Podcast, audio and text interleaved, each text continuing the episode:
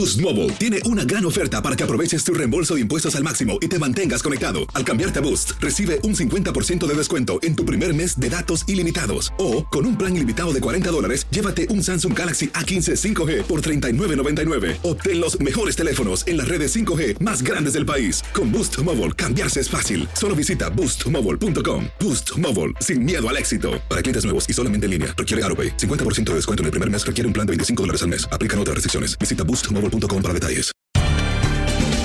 Bienvenidos al podcast de Buenos Días América, la revista radial más completa para los hispanos. Política, salud, economía, tendencia y deporte son algunos de nuestros temas. Bienvenidos.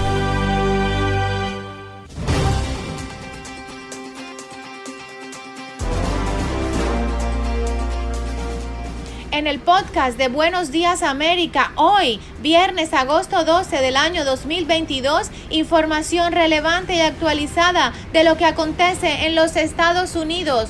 Hoy nos acompaña Pedro Rojas, corresponsal de Univision en Washington. Nos habló de las amenazas a funcionarios del FBI tras registro a la residencia de Mar-a-Lago del expresidente Donald Trump. Christopher Wright, director del Buró de Investigaciones Federales, manifestó su preocupación por el aumento de amenazas contra los agentes que circulan en foros de extrema derecha. Además, el doctor Cisneros, médico y bioingeniero, nos acompañó para hablar de hacia una reinvención de la muerte. Reviven células de cerdos muertos en un hito científico. Cerdos que estuvieron muertos por más de una hora dieron señales de resucitar al recibir un fluido especial bajo estudios que podrían ampliar la posibilidad de órganos para trasplantes en el futuro. El hallazgo está lejos de ser extrapolado a los humanos, pero sugiere que la frontera entre la vida y la muerte podría ser más difusa de lo que imaginamos.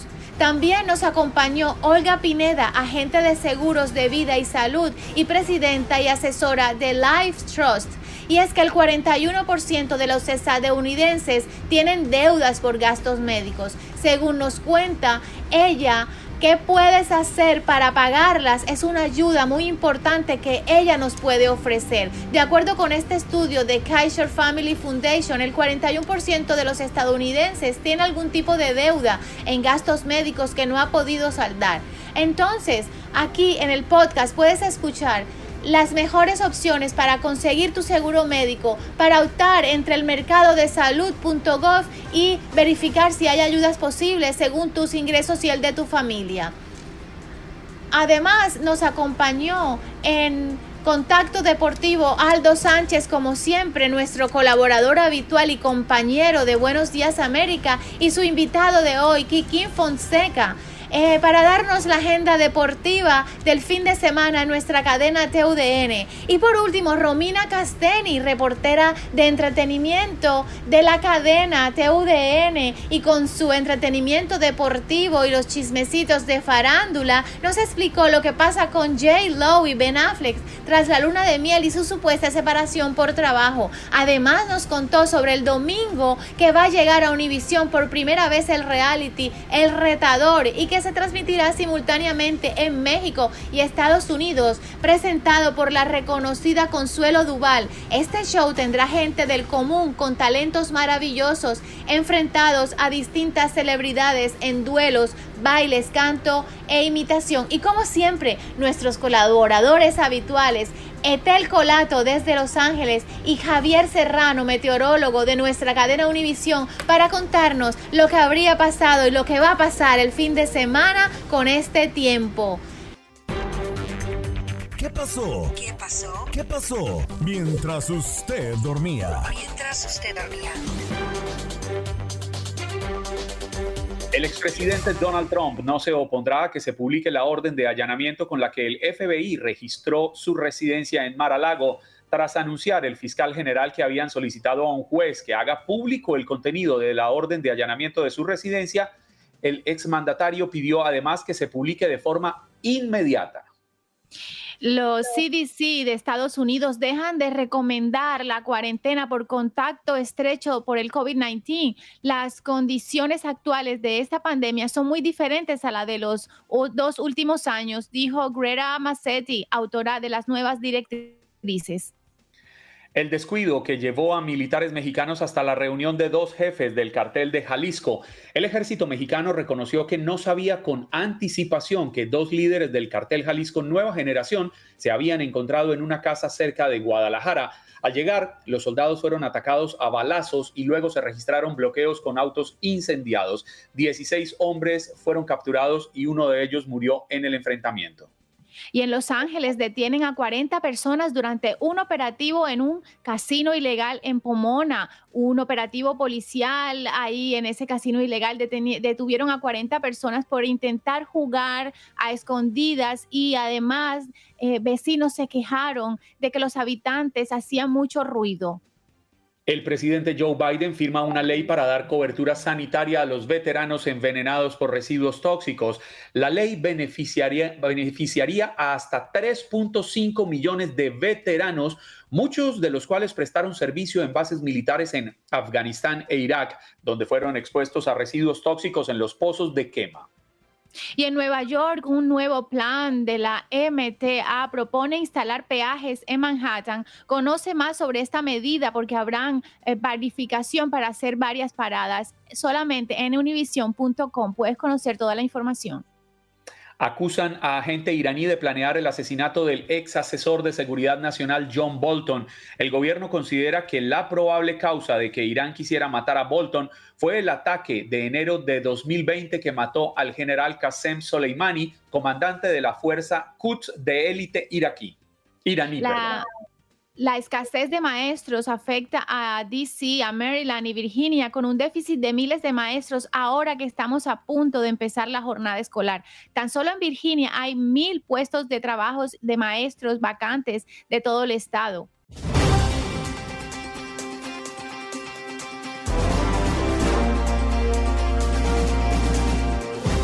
Y como cada semana, Tatiana, los viernes a las 8 de la mañana, 8, 6 minutos en este momento, le damos la bienvenida a Pedro Rojas, corresponsal de Noticias Univisión en la Casa Blanca, en Washington, que viene con toda la información política, especialmente Pedro, en una semana que ha sido movida, que ha sido álgida, pero que ha sido bastante polémica por el allanamiento a la casa del presidente Donald Trump en la Florida, específicamente en la zona de Mar a Lago en West Palm Beach. Y le confieso que estaba ansioso de que llegara el viernes para tener su percepción sobre lo sucedido y su análisis de cómo han reaccionado en el mundo político en Washington las importantes figuras de los partidos republicanos y demócratas a este hecho bastante inusual y que no tenía antecedentes en la historia de los Estados Unidos. Pedro, buenos días. Muy buenos días, Juan Carlos. Buenos días, Tatiana. Definitivamente un hecho sin precedentes. Lo interesante de todo esto es que Ayer el Departamento de Justicia, específicamente el fiscal Merrick Garland, le tiró la bola literalmente a Donald Trump para que Donald Trump acepte revelar en las tardes de hoy posiblemente y hacer público los documentos, dos documentos de este allanamiento a su residencia en Mar-a-Lago, Florida. Uno que es la orden de allanamiento, y otro la lista de los materiales que fueron confiscados por el gobierno.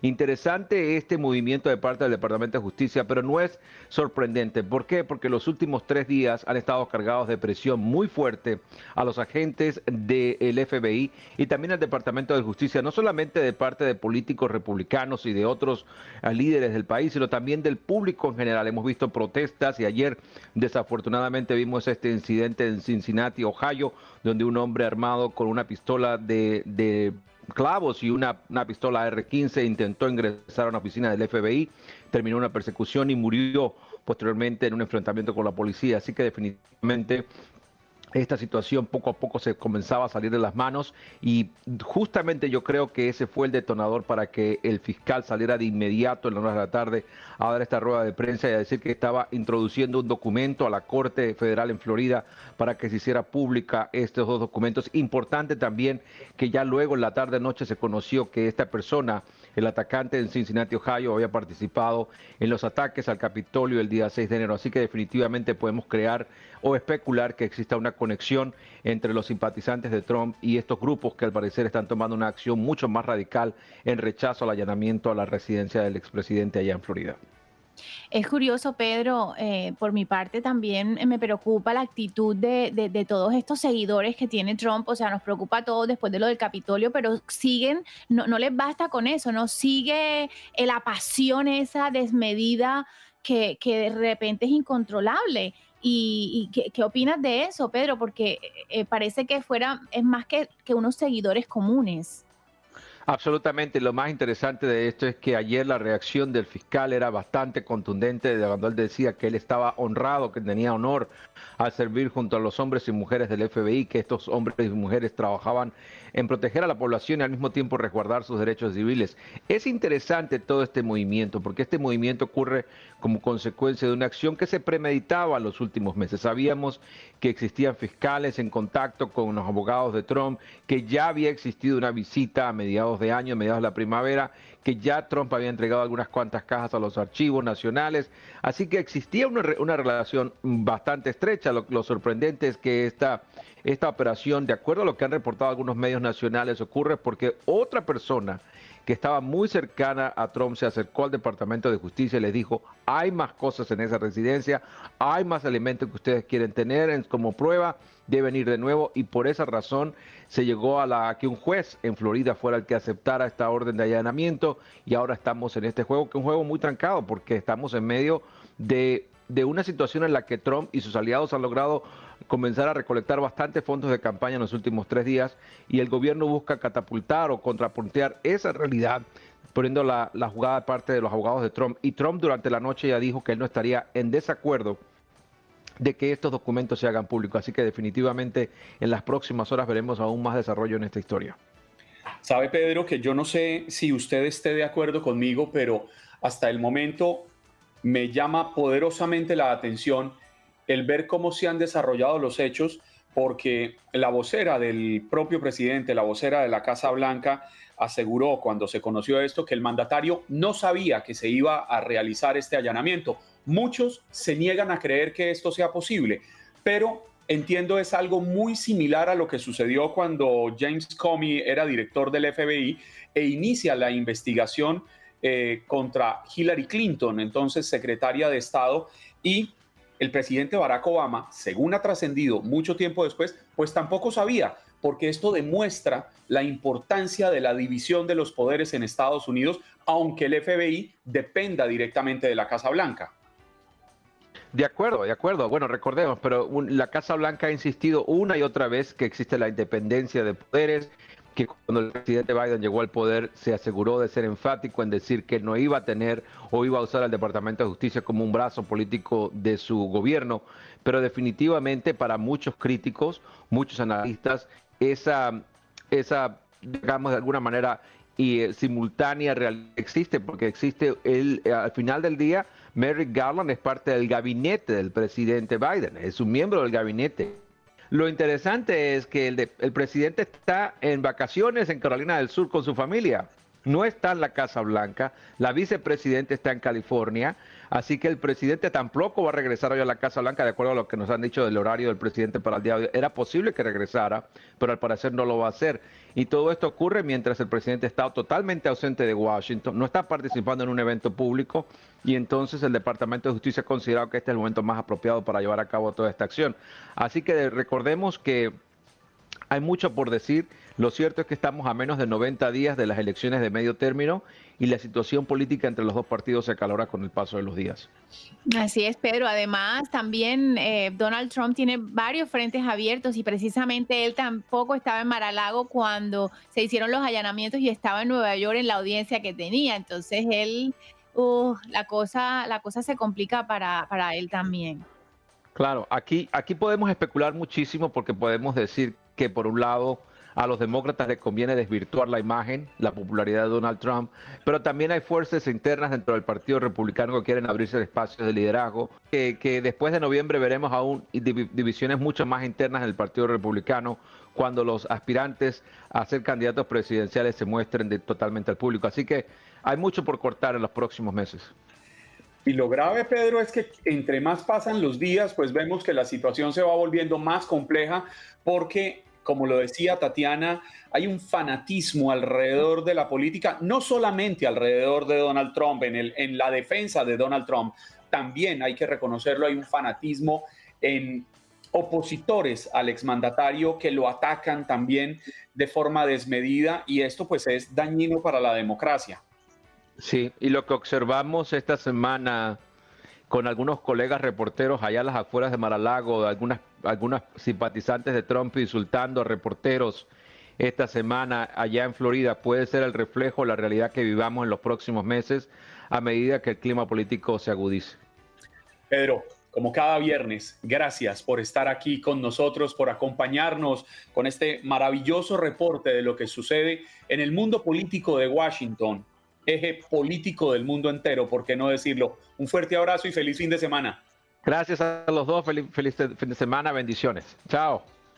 Era Pedro Rojas, corresponsal de Noticias Univisión en Washington, D.C., con lo sucedido esta semana con el allanamiento a la casa del expresidente eh, Donald Trump.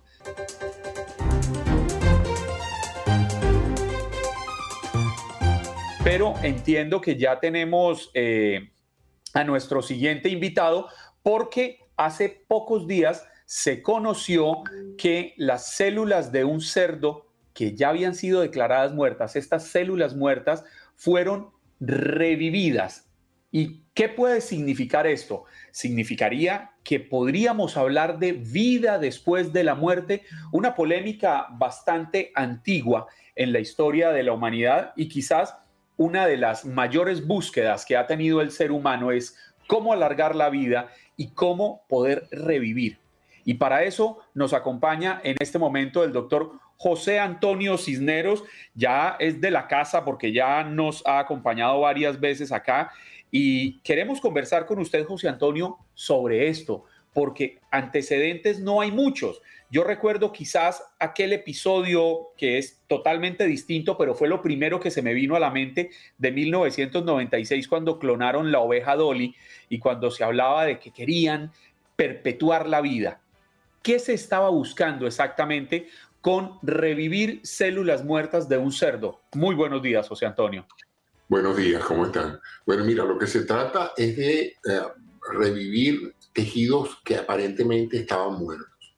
Tú sabes que hay una enorme necesidad de órganos para trasplantes. Hay muchas personas que eh, voluntariamente ofrecen sus órganos para ser trasplantados a otras personas que los necesiten en caso de accidente o de ciertos tipos de muerte.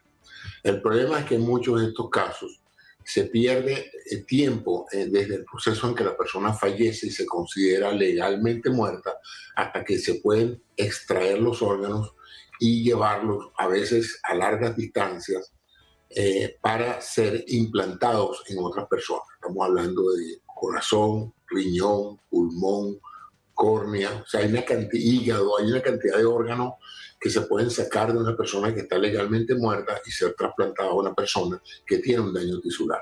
El problema con esto es que la muerte ocurre a tres niveles. La primera parte es la que conocieron por siglos, que es el paro cardíaco, ¿verdad? Pararse el corazón, deja de bombear la sangre, deja de llegar el oxígeno a los tejidos y esto empieza un proceso de deterioro. Uno de los primeros que se deteriora por la falta de oxígeno es el cerebro, que es esencialmente el órgano donde reside todo lo que nosotros somos. De tal manera de que eh, hoy por hoy no solamente es el paro cardíaco porque una persona se le puede mantener viva con un, corazón extracorpóreo, sino es la muerte cerebral la que determina realmente si la persona está legalmente muerta, lo que se llama un cero actividad eléctrica en el cerebro. Pero aún así, eh, se conoce que muchos órganos pueden sobrevivir la falta de oxígeno por mucho más tiempo. A veces tan pronto como 5 o 10 minutos, a veces hasta horas puede pasar un órgano eh, sin oxígeno y de alguna u otra manera mantenerse íntegro para ser utilizado por otro ser humano que lo necesite. La pregunta era cómo hacer para de una u otra manera evitar el deterioro de esas células. Entonces se viene trabajando desde hace muchos años con unas soluciones que se le infunden al paciente que está muerto para que esa solución, esa, esa, ese líquido vital que contiene todo lo necesario para preservar esos tejidos, típicamente azúcares, proteínas y una mezcla compleja de aminoácidos y otros elementos que puedan mantener el tejido vivo, se ha venido usando, ya se había usado uno para proteger el cerebro, ¿verdad? Para pacientes que entran en coma y en daño cerebral, se había usado y se había determinado que a pesar después de pasar cuatro o cinco minutos, cuando ya la célula cerebral había muerto, si a esta persona se les infundía esta, esta solución, esta sustancia líquida, este suero, por ponerlo de esa manera, estas personas podían, eh, eh, esas células podían ser recuperadas, podían recuperar su, su actividad eléctrica normal. Eso llamó la atención de los experimentadores y en Yale pues dedicaron la, el, decidieron usarlo en otros órganos. Y entonces eso eh, ha determinado que se puede prolongar la vida o incluso recuperar células que se consideraban que estaban técnicamente muertas. Eh, a través de esta sustancia es posible que ellas vuelvan a recuperar su función biológica. Esto sería bastante revolucionario habría que probarlo en humanos a ver si funciona. Ya sabemos que funciona en los cerdos, pero podría perfectamente prolongar la vida y hacer que haya un mayor número de órganos disponibles para trasplante. Hay mucha gente pues que su sobrevida, su vida más allá de la que tienen ahorita depende de que se les reemplace un órgano que ya no funciona y esos órganos se están perdiendo todos los días en la autopista de los Estados Unidos, eh, en algunos tipos de muerte violenta y este tipo de recurso de prolongar la vida de las células para ser trasplantadas sería bastante renovador. José Antonio. Por parte, por lo que tú dices, esto también representa algo interesante porque ¿qué pasa si ya no es para órganos de trasplante? ¿Qué pasa si una persona es considerada técnicamente muerta y se le pasa esta, este suero? ¿Podría volver a la vida? Eso no es lo que está planteado con estas investigaciones, pero en un futuro no se puede descartar que hay una suerte de suero salvador que permita que una persona que ya está legalmente muerta pueda de alguna u otra manera poner a funcionar a sus órganos de nuevo. Doctor, eh, se me ocurre eh, esta pregunta porque ¿qué correlación existe entre el cerdo y nosotros para que los investigadores y este equipo hayan optado por hacer y, empezar investigaciones con un, con un, animal, con el cerdo así, por, por ejemplo? Sí. Buena, buena, buena pregunta.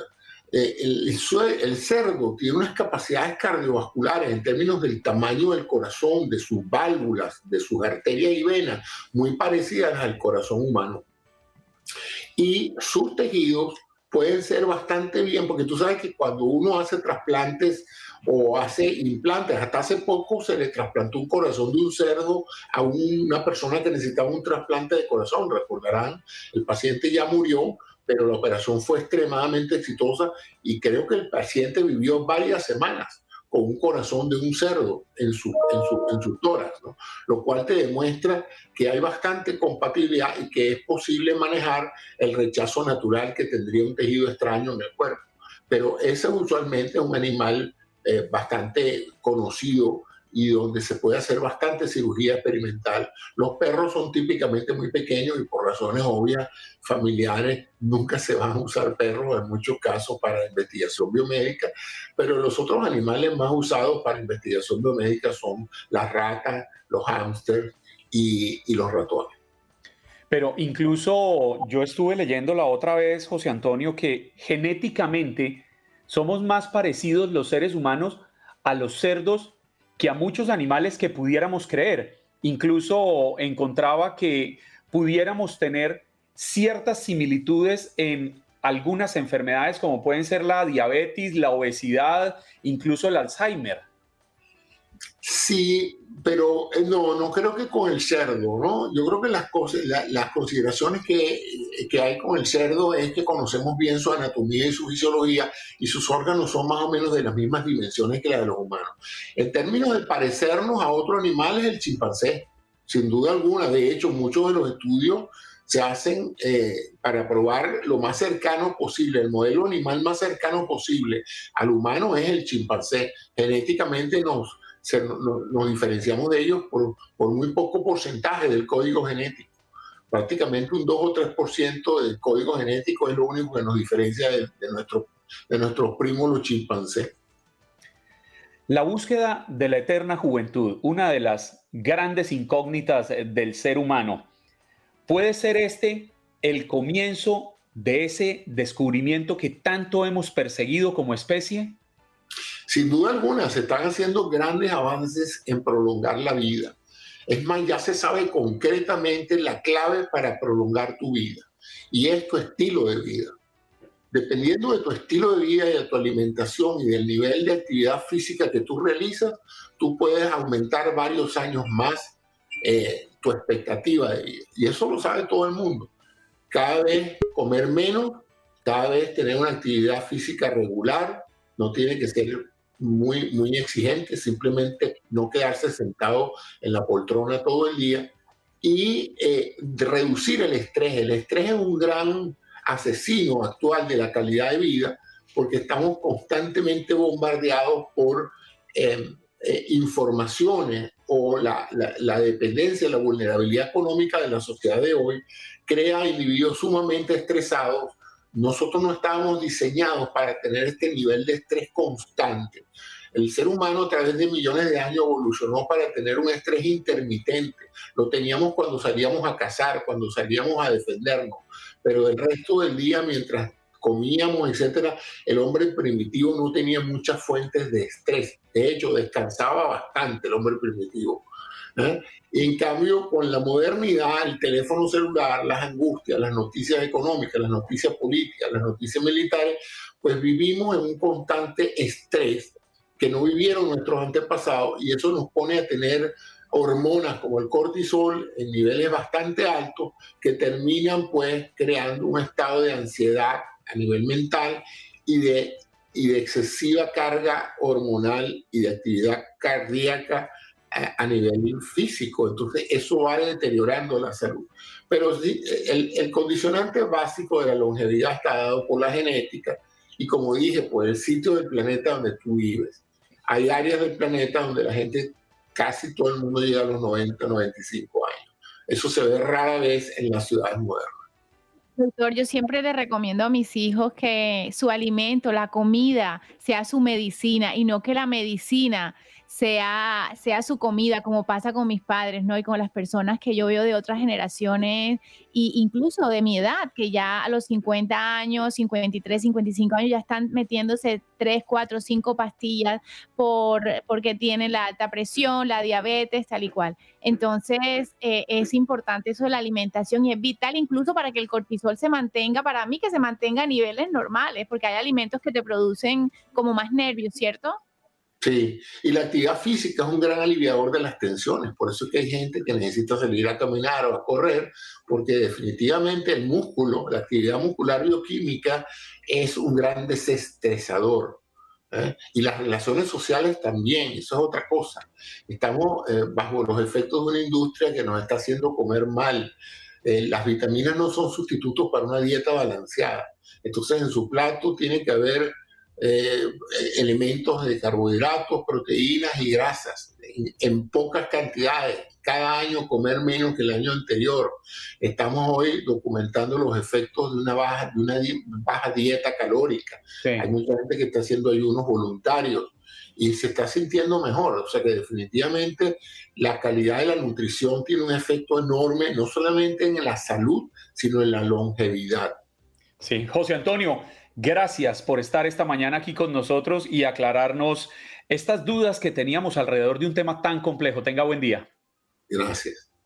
Era el doctor José Antonio Cisneros, médico y bioingeniero, hablándonos sobre el hito científico de revivir células de un cerdo que habían sido declaradas muertas. Ya regresamos.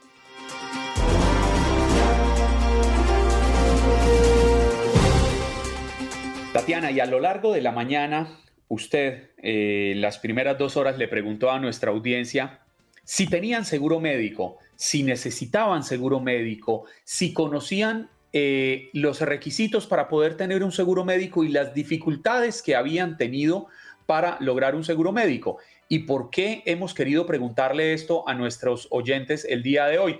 Porque, pues, se conoció, según el censo, que una gran cantidad de hispanos, de latinos en Estados Unidos, no tiene seguro médico, no tiene garantizado su servicio de salud en el país. Hablamos de al menos 2 millones de niños y 4 millones de adultos sin seguro médico, todos latinos. Para hablar de esta situación y cómo superarla, pues hemos invitado a Olga Pineda, agente de seguros de vida y salud y presidenta y asesora de Life Trust Insurance, que nos va a hablar de esto y sobre todo nos va a enseñar qué debemos hacer para que nuestra gente, nuestros paisanos puedan superar esta situación y todos tengamos seguro médico. Oiga, buenos días América, bienvenida al programa. Buenos días, muchas gracias por la invitación. La pregunta más importante, porque creo yo, eh, usted la tiene que vivir a diario. ¿Qué autoriza a nuestra gente, a nuestra gente latina, a acercarse a buscar un seguro médico de alguna forma? Porque yo entiendo que soluciones hay. Sí, bueno, desde que el presidente Obama hizo la reforma, ya hay acceso para que todas las personas puedan tener la, ventaja de tener un seguro médico. Lo que pasa es que hay mucha desinformación, porque a veces las personas creen que no tienen acceso porque tienen un ingreso muy alto o porque no tienen un estatus migratorio. Entonces eh, hay que informar a la, gente que, que, tienen acceso también a un seguro médico a través de la reforma y si no tienen eh, estatus migratorio también hay forma de que ellos accesen a centros comunitarios que les pueden dar el servicio médico. Olga, cuando yo vine a este país hace unos ocho años eh, em, y, encontrar un seguro médico para mí se volvió como ir, a, ir de shopping, ¿no? Con tanta información, tantas empresas que, que te dan la opción, tú, eh, yo estaba agobiada y decía, bueno, pero ¿qué hago? Y definitivamente mm, tuve que buscar una persona como tú que me informara qué hacer. Y hoy te pregunto, ¿qué puede hacer una persona cuando decide comprar un seguro médico o inscribirse? Bueno, eh, sería muy importante que se asesoraran con un agente, porque la agente va a ser la persona que va a estar todo el tiempo pendiente de su seguro, de su renovación, de su información, de cosas que pide el mercado de seguros médicos, que es la institución que se creó para poder accesar a un seguro médico. ¿Qué tienes que hacer? Eh, puedes acercarte a un agente o también puedes llamar al mercado de seguros médicos que también te pueden asesorar. La diferencia es que con el agente pues, va, a haber un servicio mucho más personalizado. Lo más importante de esto es que la gente o la persona... Sí. Eh, Olga, hace unos días trascendió una información que realmente a mí me parece preocupante y es que el 41% de los estadounidenses, de las personas en Estados Unidos, tienen deudas por gastos médicos. Muchas de estas deudas son altísimas y están asfixiando las economías en sus hogares. Estamos hablando de que casi la mitad del país debe dinero por seguro médico. ¿Por qué hemos llegado a ese punto? Yo creo que es falta de desinformación. Primero que todo, las personas no saben la diferencia entre, entre un centro de urgencia y un centro de emergencia. Cuando una persona tiene seguro médico, y tiene una situación que no es tan grave, debe acercarse a un centro de urgencia, porque el centro de urgencia lo único que tú tienes que hacer es pagar el copago que diga el seguro que tú tienes, el plan que tienes. En cambio, si vas a la emergencia, que casi todo el mundo tiende a irse corriendo para el hospital, esto te va a disparar el deducible. El deducible del plan puede ser desde 1.500 hasta casi 9.000 dólares, aparte de la cuenta que tengas por haberte entrado por eh, emergencia. Y también tienen un poco de desinformación que una vez que ya tú estés dentro del hospital, puedes pedir asistencia para la parte de, un asesor que tenga em, un trabajador social en el hospital. Hay trabajadores sociales que te pueden ayudar a aplicar a programas del gobierno en los que tú puedes ayudar a pagarte de tu deuda. Si no aplicas para un programa, puedes también ir al hospital que tiene atenciones caritativas que te ayudan también a pagar esas deudas. Entonces hay personas que no tienen esta información. Sí, yo le confieso que al igual que muchos, a mí me da miedo enfermarme, Olga, porque hemos escuchado tantas cosas aquí en Estados Unidos sobre que es carísimo ir al médico, que uno se enferma y queda debiendo esta vida y la otra. Pero podemos sobrellevar estas deudas. Eh, ¿Qué es lo complicado al momento de entrar a negociar en un hospital cuando usted sale, además que sale desgastado de una recuperación y tener que entrar a negociar lo que, lo que le costó, me imagino es duro? Sí, pero es posible y por eso digo, doy el consejo de que eh, hablen con una trabajadora social del hospital para que les ayude a aplicar algún programa del gobierno, que hay muchísimos programas del gobierno, el Medicaid de emergencia, que les puede ayudar a pagar estas deudas sino lo que te decía anteriormente, puede haber eh, del hospital atenciones caritativas que también les ayudan a pagar la deuda si es que no aplican para algo. Si definitivamente para ninguna de las dos, entonces la otra parte es negociar directamente con el proveedor para hacer unos pagos mensuales. Y la última, que es la que yo no recomiendo, cuando ya te ves abrumado de estas deudas, declararte en bancarrota de gastos médicos, porque hay una bancarrota exclusivamente para eso que esa es la última que no recomiendo porque como aquí también tratamos de mantener nuestro crédito bueno, pero hay varios procesos antes de llegar a eso. Olga, yo te, voy a contar algo que me ocurrió a mí con el seguro médico y, seguro que le ha pasado a mucha gente. Eh, yo contraté un seguro, fui a urgencias por una tendinitis que tuve, me hicieron de todo en el hospital, estuve medio día y luego no era, me hicieron hasta un, Doppler, que es un examen para ver mis arterias, y me, me fui con una tendinitis normal a casa, mano inmovilizada, y me llegó una factura de mi seguro de casi 15 mil dólares. mi seguro dijo que el médico que me atendió no estaba en la red de seguro, de su seguro. ¿Cómo yo voy a estar llegando a un hospital que me voy a estar muriendo un accidente? Y le pregunté, tengo que preguntarle, doctor, ¿usted que atiende está en mi seguro? Entonces, hay cosas, casos increíbles. ¿Qué podemos hacer eh, cuando nos pasan estas cosas? Bueno, ese problema se está presentando en los últimos años precisamente por la afluencia de, de personas que se están registrando para los seguros médicos. Yo sé que es complicado que cuando estás en una emergencia preguntes, ¿esto me cubre el seguro? Pero es lo más conveniente porque a veces nos, surgen estas sorpresas. Entonces, yo lo que recomiendo generalmente es contactar a tu proveedor y decirle que de nuevo pase el bill al, al, seguro, porque en esos momentos de emergencia tú no te vas a poner a preguntar. Entonces, generalmente pasa eso. Lo que yo estoy viendo últimamente es que los hospitales no están pidiendo la autorización al seguro cuando te ingresan.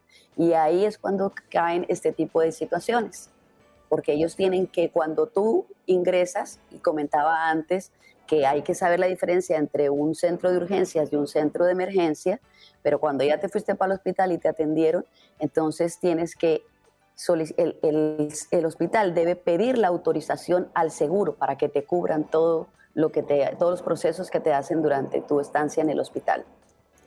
Usted nos ha explicado maravillosamente bien cómo o podemos negociar la deuda en el centro médico, en el hospital, o cómo podemos acceder a ayudas del Estado, del gobierno federal, estatal, para poder pagar estos gastos médicos que muchas veces son altísimos. Sin embargo, lo que quisiera saber es si las personas que no tienen un estatus migratorio legal en Estados Unidos también tienen la posibilidad de acceder a eso, para ver si de una vez por todas nos quitamos ese miedo de ir al hospital y protegemos nuestra vida y nuestra salud. Sí, las personas sin estatus migratorio eh, pueden ir a los centros comunitarios de los condados y los pueden atender directamente a los centros comunitarios que hay en Broward y que hay en el condado de para que los atiendan y el gasto es mínimo, pero sí tienen atención médica. Eso hablando de, aquí del sur de la Florida, pero eh, este programa que se transmite a nivel nacional, ¿esto se puede replicar en todo el resto de estados del país según sus conocimientos? Sí, en centros comunitarios del estado donde, donde estén viviendo. Ahora, hay una información también importante. que el estatus migratorio, muchas veces las personas dicen, no, pero no tengo social. El, lo que te da a ti el estatus migratorio en este país es el permiso de trabajo. Ni siquiera necesitas social para poder aplicar a un seguro.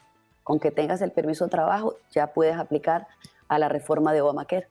Muchas gracias. Si alguien quisiera contactarla, ¿dónde pueden hablar con ustedes? Bueno, mi teléfono es 305-310-4604 y tengo mi página entérateconolgapineda.com donde también pueden hacer consultas. Entérate con Olga Pineda. Olga, muchísimas gracias, muy amable por estar aquí en Buenos Días América. No, gracias a ustedes por la invitación. Era Olga Pineda, agente de seguros de vida y salud, hablándonos sobre la altísima deuda que tiene al menos el 41% de las personas que viven en Estados Unidos por gastos médicos. ¿Cómo superarla? cómo poder manejar este tema que llega incluso a agobiar las finanzas familiares de muchísimas familias, Tatiana. Como les explicábamos, a mí me atemoriza y Tatiana pues también ha vivido momentos difíciles alrededor de esto. Sí, Juan Carlos, yo eh, me preocupa mucho las personas que tienen enfermedades preexistentes o que tienen una enfermedad y de repente te encuentras con un cáncer y con una enfermedad así que no tienen seguro médico y también las que tienen. ¿Cómo acarrear con esos costes si no puedes trabajar?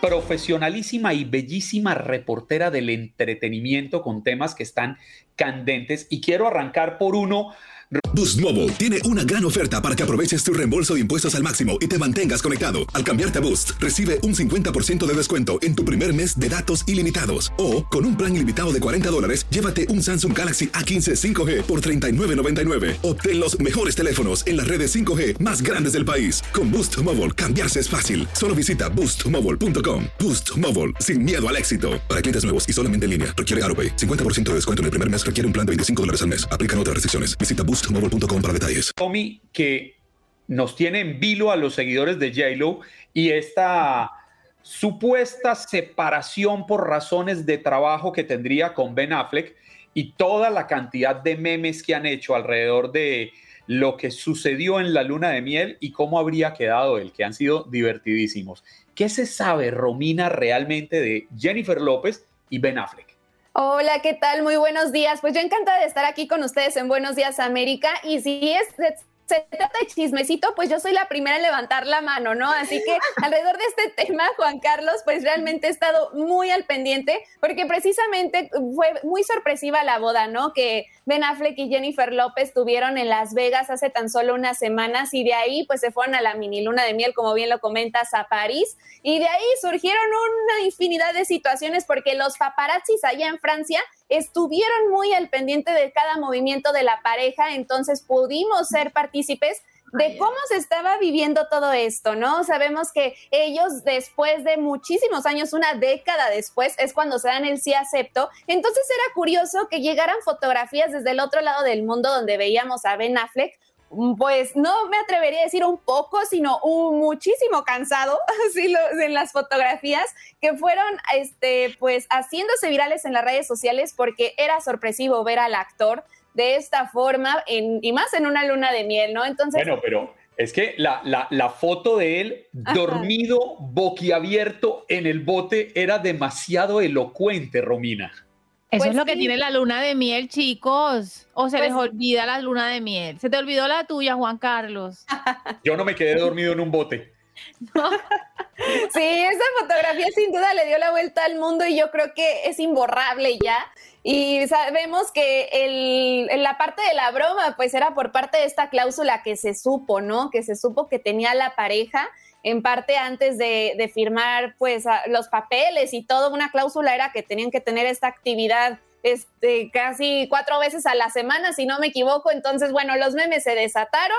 Dijeron, Ben Affleck está muy cansado y después lo vieron llorando y decían, bueno, ¿qué está pasando? Pero en ese preciso caso de cuando Ben Affleck es captado llorando fue porque estaba en un momento bastante emocionante con Jennifer López, Ahí habían compartido unos mensajes justo cuando estaban en una linda cena romántica. Pero ¿qué fue lo que pasó después? Después de esta, esta luna de miel, después los titulares decían Jennifer López y Ben Affleck se separan. ¿Y todos qué pasó? Pues todos nos asustamos. ¿Sí o no, Juan Carlos Tatiana? Ustedes seguro pensaron, no, que qué poco duró el amor, ¿verdad? Ah, pero es que usted tiene línea directa con ellos dos. Claro, por supuesto. Casi, casi yo me iba a la luna de miel también ahí a vigilarlos. Ah, ¿no es cierto? es que después de, tanto, la pobre Jennifer López en busca, a mí me encanta porque ella siempre está en busca del amor, es una cosa tremenda. Y después de todos los fracasos que ha tenido, y pues seguro que las alegrías y todo, pues este, ah, ojalá que sea el amor el amor definitivo que la acompaña hasta de que estén viejitos. Yo les voy a confesar que hablo desde el deseo la mejor pareja para mí de Jennifer López ha sido Mark Anthony. Ah, bueno, es que su Ah. historia es totalmente diferente a la que tiene con Ben Affleck, ¿no? Yo creo que a todos nos marcó de cierta forma esa relación. O sea, era la historia Ay, pero yo, yo me quedo con el más guapo. Juan Ah, Carlos, yo me quedo con el más guapo. Yo me quedo con el más guapo y Ben Affleck está mucho más guapo. Y Mark Anthony, pues bueno, él es súper talentoso, eso sí, pero ya, ya tuvo su oportunidad. Lo que pasó, pasó. Tatiana, Tatiana se puede quedar con Ben Affleck. Eh, Romy se puede quedar también con Ben Affleck o con Mark Anthony. Yo me quedo con Jennifer. Ándale, No muy bien, Juan Carlos. Entre nosotros tres no peleamos. Exacto, aquí, aquí sabemos ponernos de acuerdo, ¿no? Aquí no va a haber problema de ese tipo.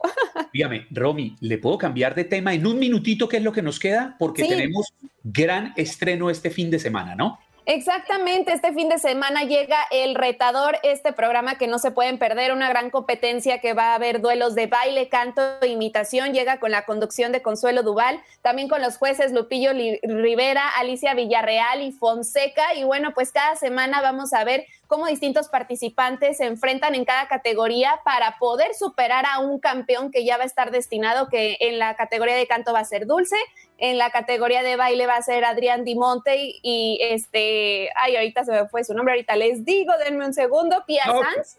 Y, este, y también en imitación va a estar Arate La Torre, entonces no se lo pierdan a las 7 tiempo del centro. Este domingo arranca el retador. Maravilloso, Romina. Muchísimas gracias por estar aquí con nosotros. ¿Usted tendría un par de minutitos más y nos quedamos echando chisme en el Facebook Live? Claro que sí, con muchísimo gusto. Me, me quedó sonando eso de la cláusula de las tres, las dos, las cuatro. Va- Vamos a aclarar un poquito el tema porque yo nunca había visto algo así y ese es chisme bueno para, para nuestros seguidores en el Facebook Live y en el YouTube Live. Era Romina Casteni, reportera de TUDN, trayéndonos la última actualización de las noticias alrededor de la pareja del momento, Jennifer López y el actor Ben Affleck. ¿Se separaron? ¿No se separaron? Pues ella ya nos lo aclaró. Un distanciamiento pequeño por razones laborales. Estás escuchando el podcast de Buenos Días América, la revista radial más completa para los hispanos. Escúchanos en las diferentes plataformas: Euforia, Spotify, TuneIn y iHeartRadio. Tu Radio. Vivimos tu pasión. Como dicen los grandes, la liga se gana partido a partido. Partido a partido. En Buenos Días América, Contacto Deportivo.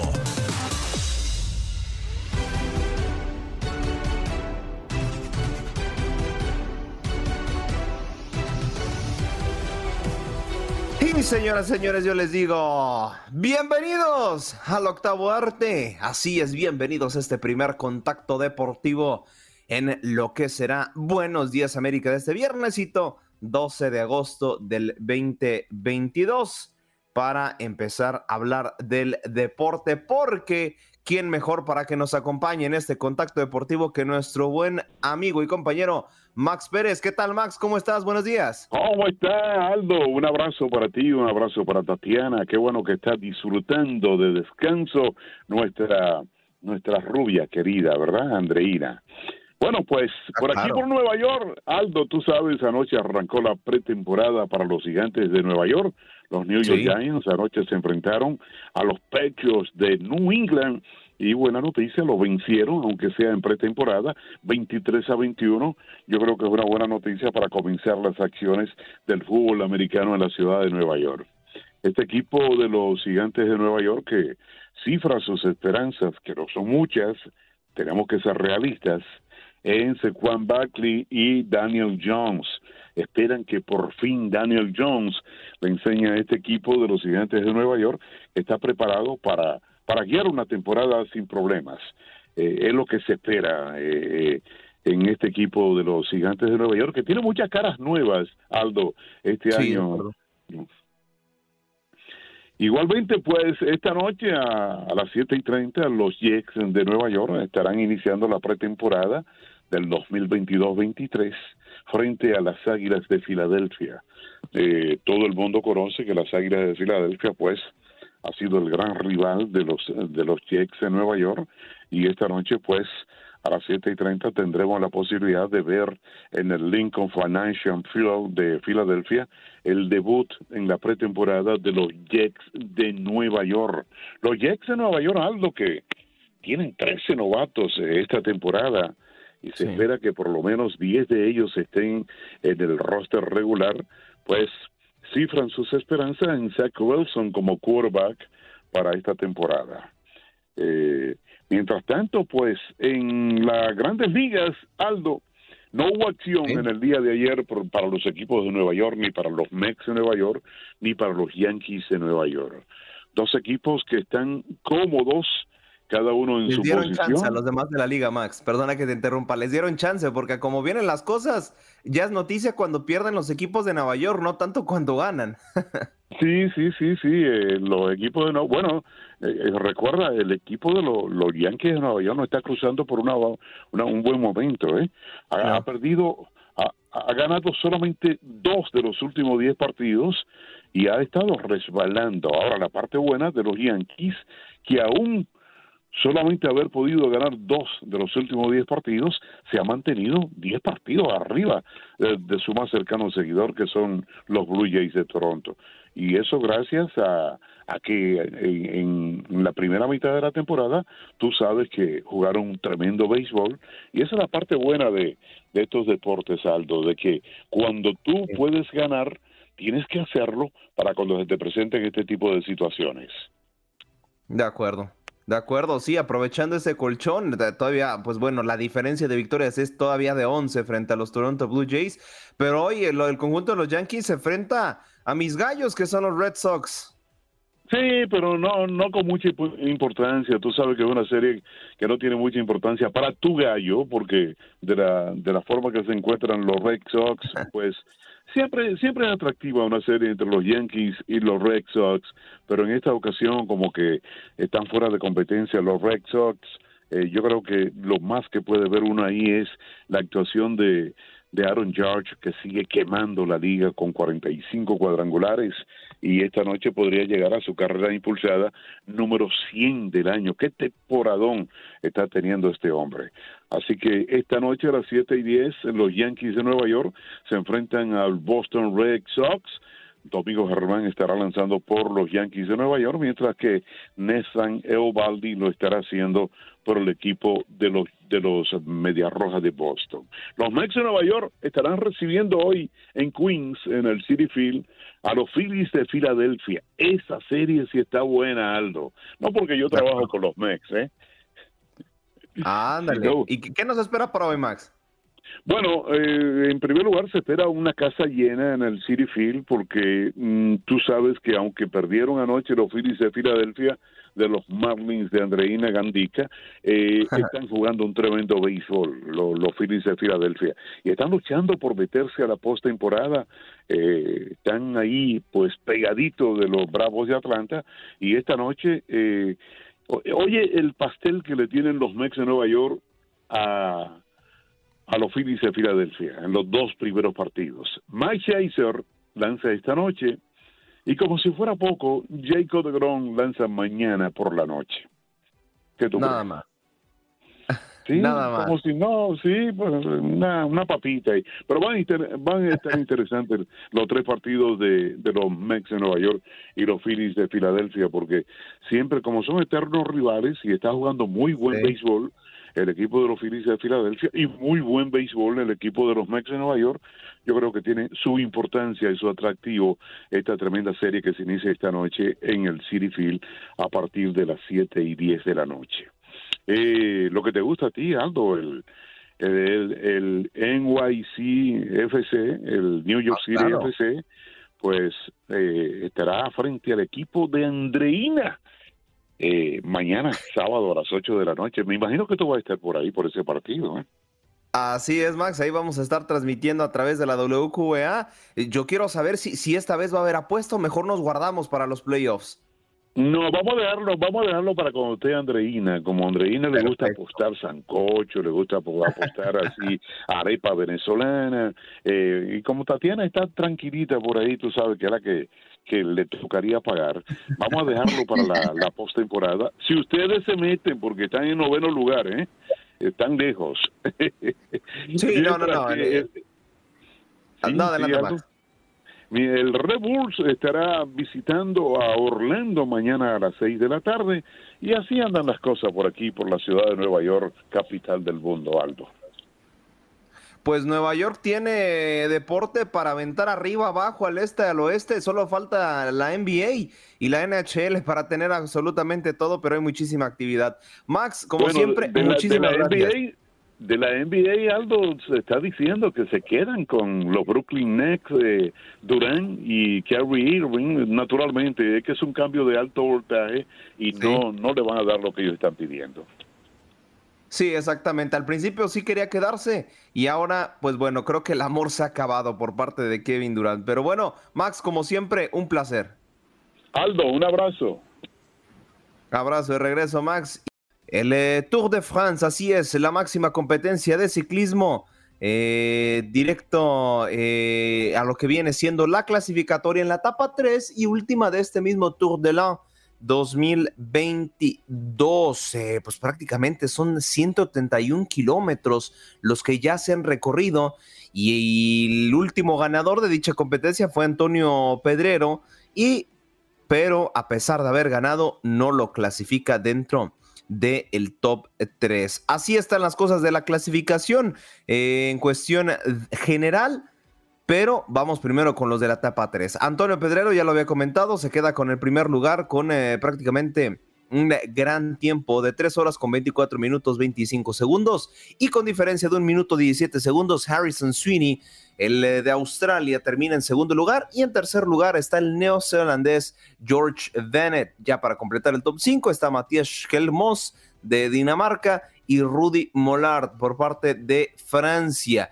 Bueno, ya sabemos que son muchísimos los corredores, pero en la clasificación general está Julien Martin de Francia, Matías Lemos de Dinamarca y Rudy Mollard de Francia igual. Para completar precisamente los puestos, Antonio Pedrero, pues ahí está luchando en la posición número 5 y Jaco Heinen, el finlandés, en la posición número 4. Así por lo menos está en lo que viene siendo el Tour de l'An, que viene pues precisamente hacer una subcarrera, por así decirlo, del Tour de France, listos y preparados para llevarles todo lo que vaya sucediendo en el mejor ciclismo mundial. Y del otro lado también tenemos más noticias en el tenis, pues ya se está llevando los eh, octavos de final del Masters de Canadá.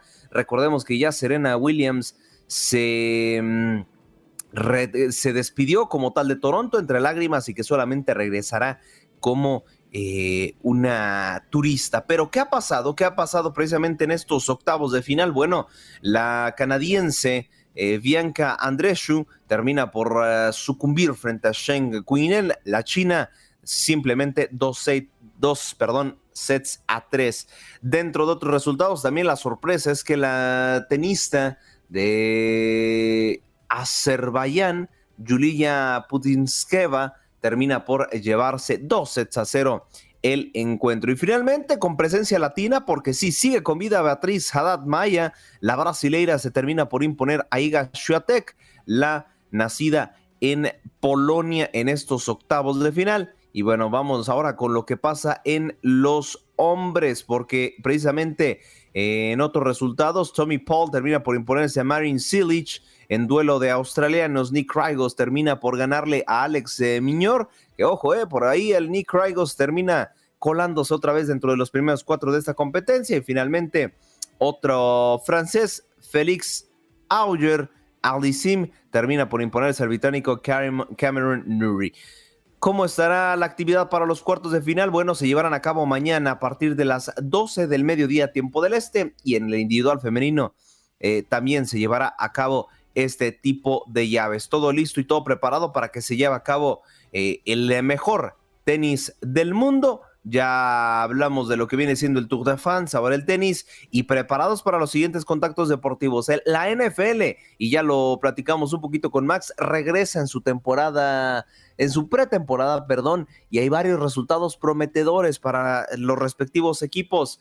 También Bueno, hay noticias con Andreina Gandica respecto a la Field of Dreams, qué fue, quién ganó, quién no ganó, qué se llevó a cabo, etcétera, etcétera. Pues bueno, se los estaremos llevando poco a poco y una previa de lo que será la nueva jornada de la Liga MX. Con esto prácticamente finalizamos este segundo contacto deportivo, expectativa de lo que tendremos más adelante.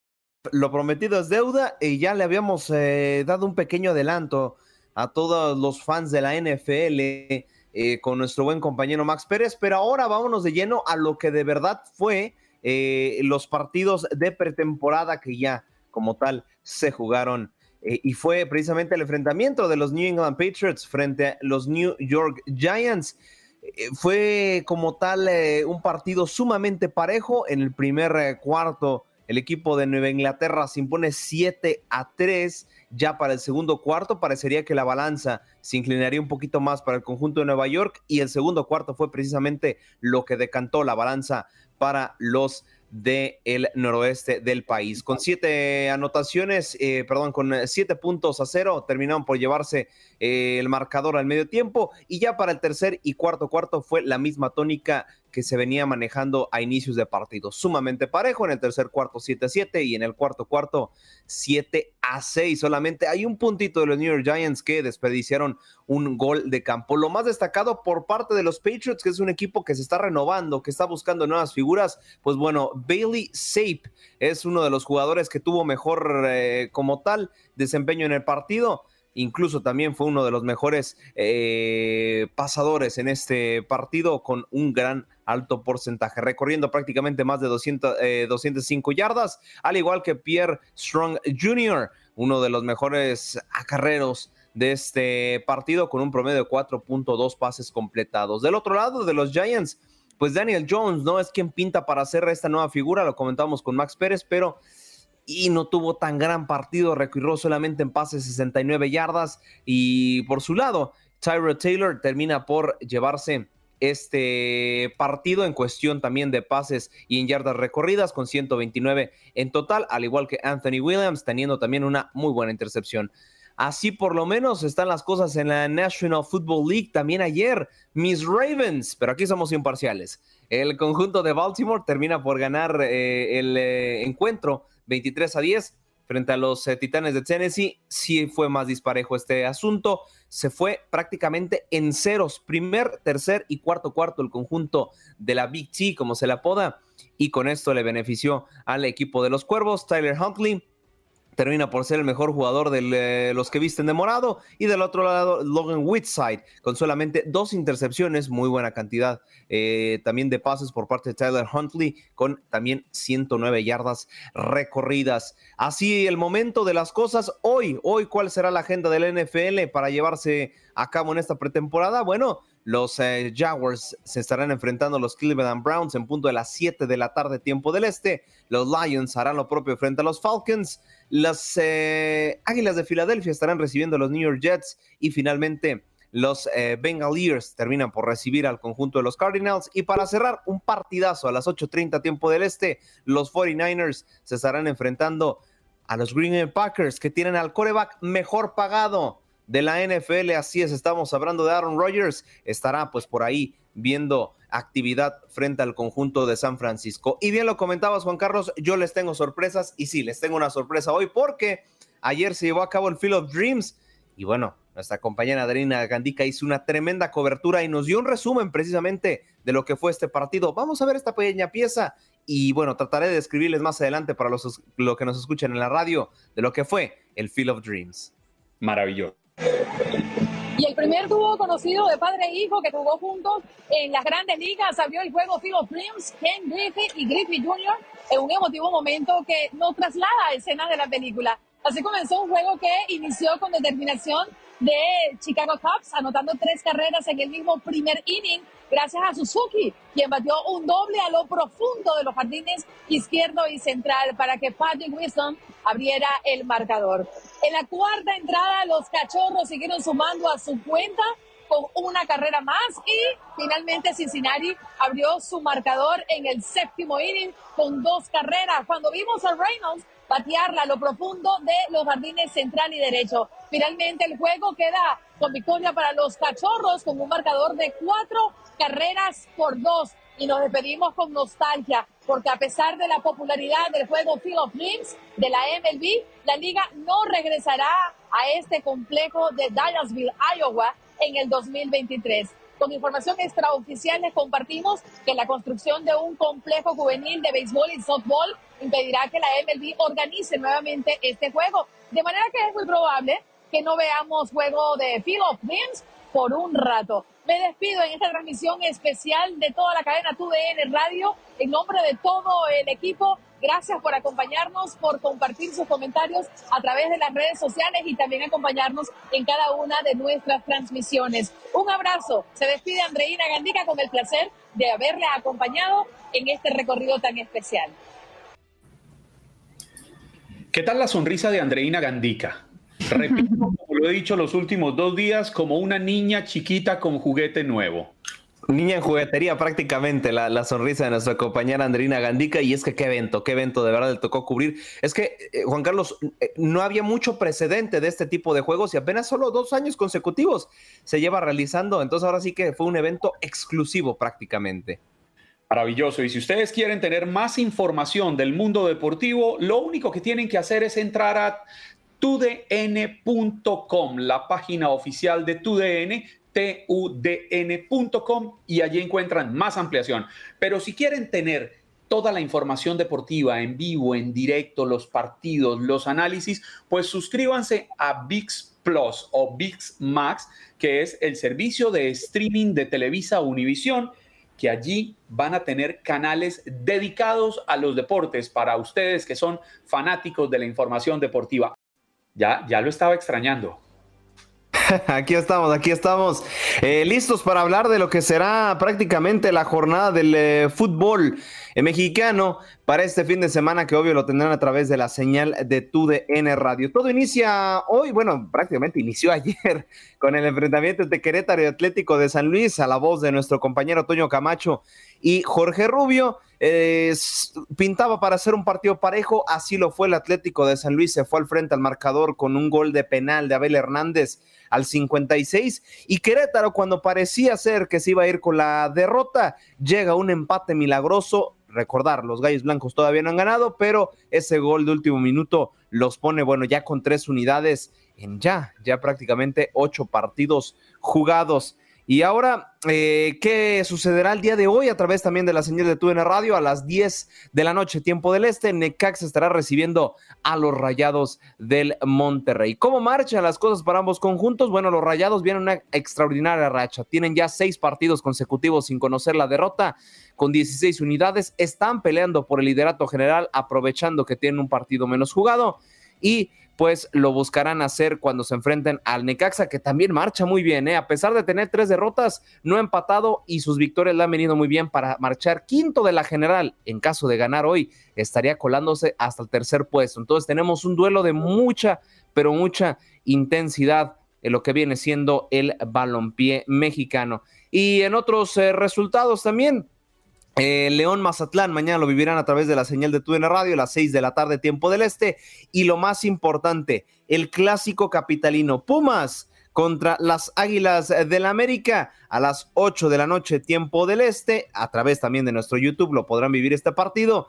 Los universitarios con Dani Alves buscarán imponerse a las Águilas del América por un lado, Pumas que sigue buscando escalar posiciones en la tabla, al igual que el América que marcha como décimo quinto de la general, también buscando por lo menos meterse a puestos de clasificatorias para el repechaje. Así que bueno, tenemos una jornada llenísima de intensidad para terminar con la jornada sabatina. Bueno, también está el clásico tapatío, este desafortunadamente no a través de la señal de TUDN Radio, sí a través de TUDN México. Y bueno, eh, el eh, partido también que dislumbra para muchas cosas importantes será el domingo, Cruz Azul contra Toluca y Tigres contra Santos. Eh, por lo menos así están las cosas para lo que viene siendo la Liga MX, muchas emociones, muchas pasiones, se estará prácticamente definiendo muchas cosas ya a mitad prácticamente de torneo y esperando, porque este es breve. Lo vamos a tener muy, pero muy breve, porque la siguiente semana hay jornada doble, debido a que tenemos que recortar el calendario para poder darle chance a Qatar. Que Qatar, ojo también, Qatar inicia un día antes. Se recorrió la fecha de inauguración, ya hoy supuestamente faltarían 101 días y no, hoy ya falta un centenar de jornadas para que sea el kickoff inaugural, Ecuador contra Qatar y bueno, esperando ya, contando las horas prácticamente para que se lleve a cabo la justa mundialista. Entramos con un nuevo contacto deportivo. Aldo Sánchez se quitó el sombrero mágico y algo debe traer. Yo les tengo dos sorpresas. ¿Les parece que vayamos con la primera? La primera es alguien que alguna vez me salió en las estampitas del Mundial y es nada más y nada menos que nuestro compañero de TUDN, Kikín Fonseca. ¿Qué tal, Kikín? ¿Cómo estás? ¿Qué pasó, mi Aldo? Buenos días, Juan Carlos, Tatiana. Todo muy bien, todo, todo en orden. Kikín, y bueno, vamos, creo que a lo que la agenda de TUDN tiene preparadísimo para este fin de semana, que son lo importantísimo. Clásico capitalino, donde jugaste los Pumas, y también Chivas Atlas, ¿no? Sí, sí, sí, se viene una doble cartelera buenísima.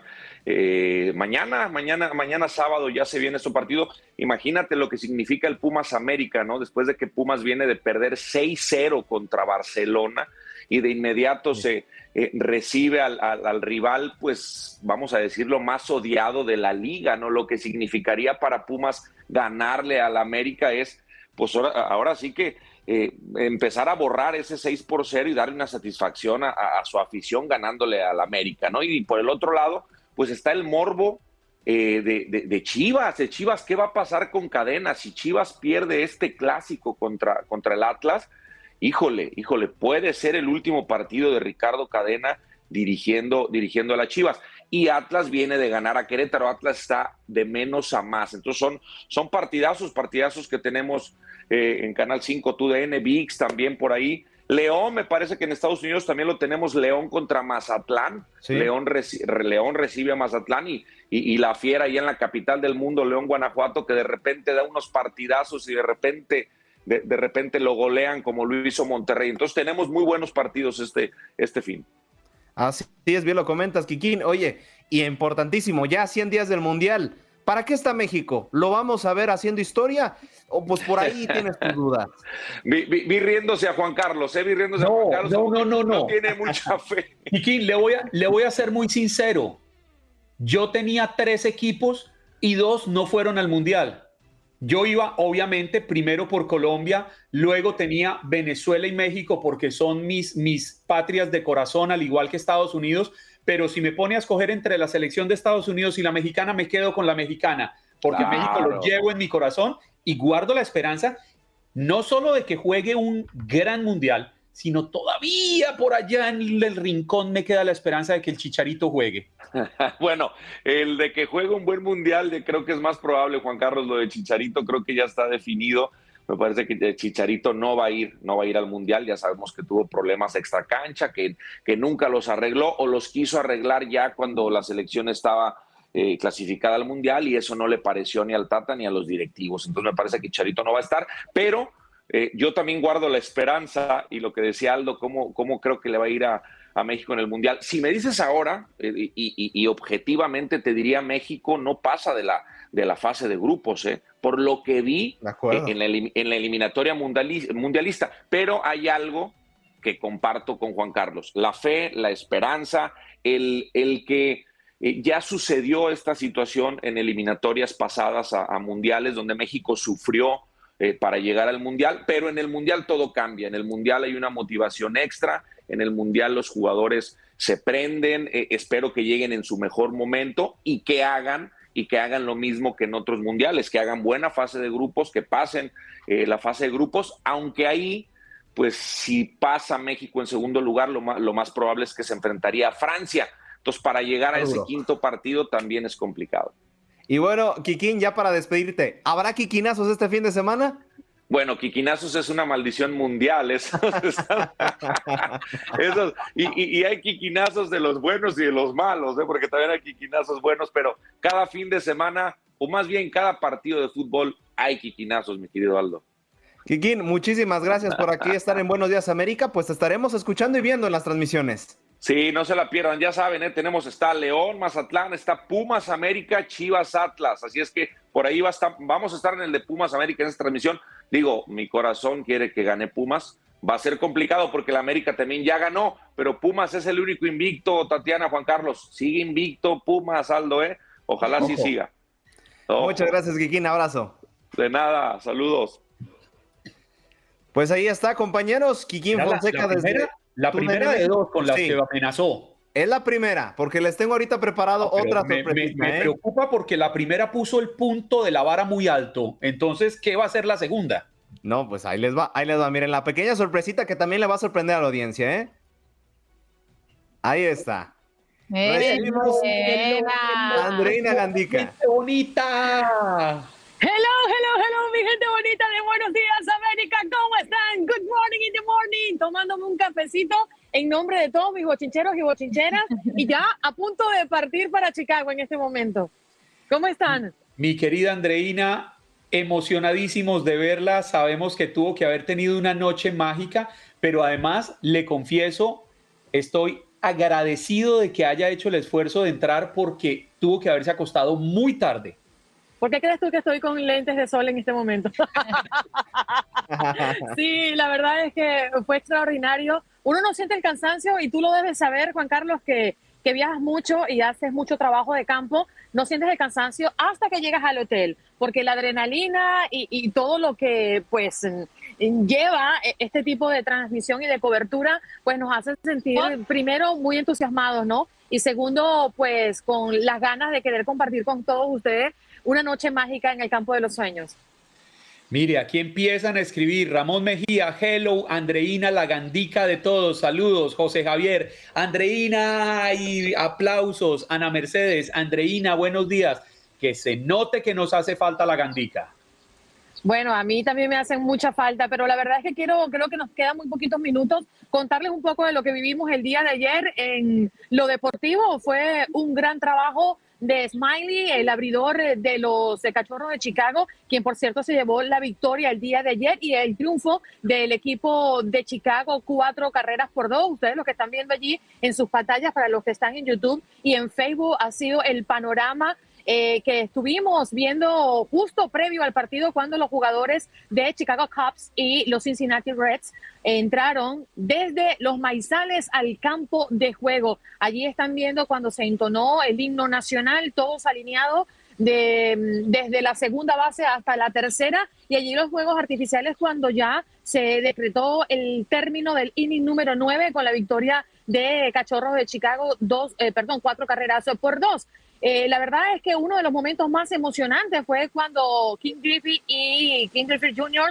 pues arribaron al, al, campo justo antes de lanzarse la primera bola. Recuerden que padre e hijo fue el primer dúo de padre e hijo en el béisbol de las grandes ligas que jugaron juntos en Liga de MLB. Así que fue muy emotivo porque prácticamente replicaron eh, o dramatizaron una de las escenas de la película Field of Dreams, cuando justamente le pedía lanzar la bola y entre padre e hijo se daban esa y se compartían una camaradería muy bonita que prácticamente nos hizo llorar a todos en el estadio, pero fue muy bonito ver cómo se revivió también con esa escena, pues eh, lo que vimos en el año 1989 gracias la protagonización de Kevin Costner en esa película increíble que nos ha hecho llegar a este escenario.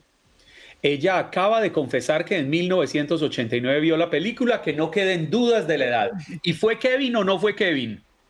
No, no fue, no fue. Como les había comentado un poquito más temprano, pues obviamente se esperaba para su edición inaugural por tratarse de la primera, pero no es que Kevin Costner va a venir a lanzar la bola todos los años. Pero también, pues ya creo que ustedes vieron un poco del reporte que les compartí desde anoche. Eh, lamentablemente aquí no vamos a estar el próximo año. Eh, no es oficial, no lo ha dicho la MLB, pero hemos recogido información local que dicen que ya el terreno ha sido negociado, de hecho con un ex grande liga. Les repito, eh, información extraoficial, eh, se pretende sacar ese estadio que les comentaba era portátil o es portátil en los campos de, de of Dreams y van a construir un estadio para liga de béisbol y de softball del área y esto podría estar tardando por lo menos dos años. Lo que sí sabemos es que para el 2023 no tendremos Field of Dreams en la MLB. Bueno, la ventaja de eso es que para el 2023, esta semana, a Andreina la tendremos en el show. Ah, bueno, sí, como casi todas. Además me voy a agarrar mis vacaciones. Me he dado cuenta que no he agarrado mis vacaciones de este año. Así que prepárese, parcero, Tatiana y Aldo, para darle duro como unos campeones. No, yo también me voy de vacaciones con usted, no se preocupe. Usted es mi nuevo mejor Ah, no, amigo, no, no. Jorge Andrés, seas mis hijos, envidioso. mis hijos, mi esposa, No me vamos vayas a arruinar mis vacaciones. Yo lo sin digo palabras, sin palabras. primero. Pero Yo ustedes, no ¿qué les tengo, no los pareció? acompaño. Usted arranca ahorita para Chicago y vuela a Chicago, Miami. Sí, nosotros estamos ya en otra zona que no es Dallasville, donde se llevó el juego anoche. Estamos a una hora 20 minutos eh, y de aquí partimos directamente a Chicago, yo directamente al aeropuerto porque tengo un vuelo para viajar a Miami. Maravilloso, parcera. Ojalá tenga un feliz regreso al lado de su esposo, al lado de su hijo. Sabe que la extrañamos muchísimo aquí en el programa. Y bueno, lo importante es que haya sido feliz. Sí, no, y lo importante es que hayamos sacado el trabajo porque si no el jefe no me, no me manda otra vez. No, no, no, no, no. No, y eso quedó clarísimo. ¿eh? Excelente cobertura estos tres días. Tuvimos material hasta de sobra. Sí, me decían, más Andreina, pero tú, pero por favor, No, Aldo se ha encargado de, de- de replicar el trabajo y hacerle saber a todo el mundo que usted brilla con luz propia. Aldo, Toño Camacho, comandados todos por el equipo de Omar, Aldeco. La verdad es que muchísimas gracias por, por el apoyo. Este trabajo a distancia es muy difícil si no se cuenta con un equipo que te asista, que en los momentos complicados cuando los sistemas no funcionan, porque eso pasa en los estadios por lo general, el internet colapsa, las cosas no salen como esperaban, pues allí están ellos. Así que en nombre de todo el equipo acá de la radio de Chicago, la 1200, la emisora local, gracias por todo el apoyo y gracias a todos los fanáticos que también se dieron cita anoche para disfrutar de una transmisión que tuve el privilegio de compartir con Miguel Esparza y con Omar Ramos, un gran equipo comandado por Ro y Joe, que también andan por allí ya esperando, montados en el carro para que nos vayamos a Chicago. Bueno, pero espero, Aldo, que también tú hayas disfrutado de lo deportivo, porque a nivel eh, de béisbol, a nivel de, de deporte, a nivel de, de- de- de rendimiento y de calidad, pues creo que fue también un gran partido, ¿no, no, no te parece? Sí, claro. eh, si comparamos en cuestión de carreras, pues bueno, sí, sí, sí estuvo por ahí un poquito más bajo, pero la calidad de juego se vio demostrada. Y bueno, lo mejor, y creo que el plus que tuvo el año pasado, es que este sí era un partido oficial y el otro solamente era un partido de exhibición. Creo que se le puso un sabor extra y la decoración impresionante. Me trasladaron al juego. Sí, la verdad es que todo estaba prácticamente vestido eh, de paredes como rústicas, habían telas pintadas, claro, esta es la magia, ¿no? De la televisión y de las transmisiones que Claro. ustedes no se dan cuenta. Algunos de los, de los maizales que ustedes veían en los jardines eran tela, no eran realmente maizales, pero en el, en uno que lo fue y lo tocó como curioso, pues se daba cuenta que era algo realmente creado para la fantasía. Pero definitivamente todo estuvo extraordinario, la logística, el movimiento para los medios de comunicación que vinimos, un estadio muy pequeño, pero creo que sirvió eh, especialmente para todos los que estaban en casa y los que escuchaban por la radio, eh, una transmisión extraordinaria, la verdad que sí. Los efectos especiales, parcera, mil gracias nuevamente por haberse conectado estos minutos aquí con nosotros. Nos encanta verla y le deseamos un feliz viaje de regreso junto a su esposo y su hijo. Gracias muchachos, no, el placer es mío, tenía que estar aquí, por supuesto, compartiendo con ustedes la maravilla de- del béisbol de los Estados Unidos, la organización y, y esto que a diferencia de nuestros países, eh, me lo dirá Tatiana, me lo dirá Juan Carlos y Aldo, no se prepara con tanto ahínco, ¿no? Eh, el show, que la gente viva la experiencia, que la gente sienta que está allí en el terreno. Y gracias a, a la disponibilidad de los jugadores de los Cachorros de Chicago, previo al partido, no sé si ustedes alcanzaron a ver un poquito de las entrevistas, tuvimos la oportunidad pues de conversar con ellos, lanzar la pelota. Esas son cosas que no ocurren en la temporada regular, ¿no? En cualquier otro deporte. Y de hecho tuve el privilegio de tener a un pelotero de grandes ligas siendo mi camarógrafo el día de ayer. Vaya, llévatelo. El lunes, el lunes nos termina de contar estos detallitos, parcera, porque el tiempo nos apremia. Fuerte abrazo, feliz regreso a casa. A ustedes, gracias por permitirnos acompañarlos este, esta semana. Descansen sábado, domingo. La cita el lunes 15 desde las 6 de la mañana con Andreina Gandica, Tatiana Rodríguez y Aldo Sánchez. Chao, Dios los bendiga. Stay tuned. Bye bye. Gracias por acompañarnos en nuestro podcast. Buenos días América. Y recuerda que también puedes seguirnos en nuestras redes sociales. Buenos días AM en Facebook y en Instagram. Arroba Buenos días América. AM. Nos escuchamos en la próxima. Boost Mobile tiene una gran oferta para que aproveches tu reembolso de impuestos al máximo y te mantengas conectado. Al cambiarte a Boost, recibe un 50% de descuento en tu primer mes de datos ilimitados. O, con un plan ilimitado de 40 dólares, llévate un Samsung Galaxy A15 5G por $39.99. Obtén los mejores teléfonos en las redes 5G más grandes del país. Con Boost Mobile, cambiarse es fácil. Solo visita boostmobile.com. Boost Mobile, sin miedo al éxito. Para clientes nuevos y solamente en línea, requiere AroPay. 50% de descuento en el primer mes requiere un plan de 25 dólares al mes. Aplican otras restricciones. Visita boostmobile.com para detalles.